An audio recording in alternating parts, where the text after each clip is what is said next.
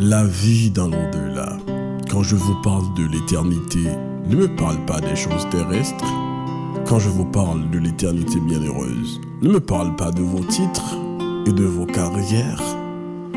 Quand je vous parle du ciel, ne m'expose pas vos fortunes et vos voyages.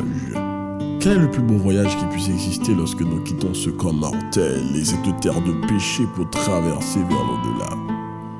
Au-delà et au-dessus des royaumes infernaux, nous serons à la rencontre de notre Sauveur Seigneur Jésus-Christ dans les nuées. Une autre vie dans l'au-delà qui porte nos phalanges à une adoration sans fin. Comme les anges autour de son trône, nous serons prosternés aux pieds du roi des rois. La vie dans l'au-delà me dévoile la nouvelle Jérusalem qui descendra du ciel, la ville éclairée par sa présence. Mais quelle est cette vie qui est totalement différente de celle que nous vivons aujourd'hui?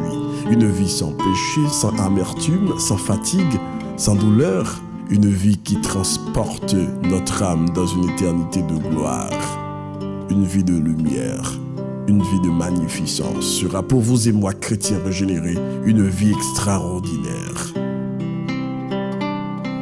Viens, Seigneur Jésus.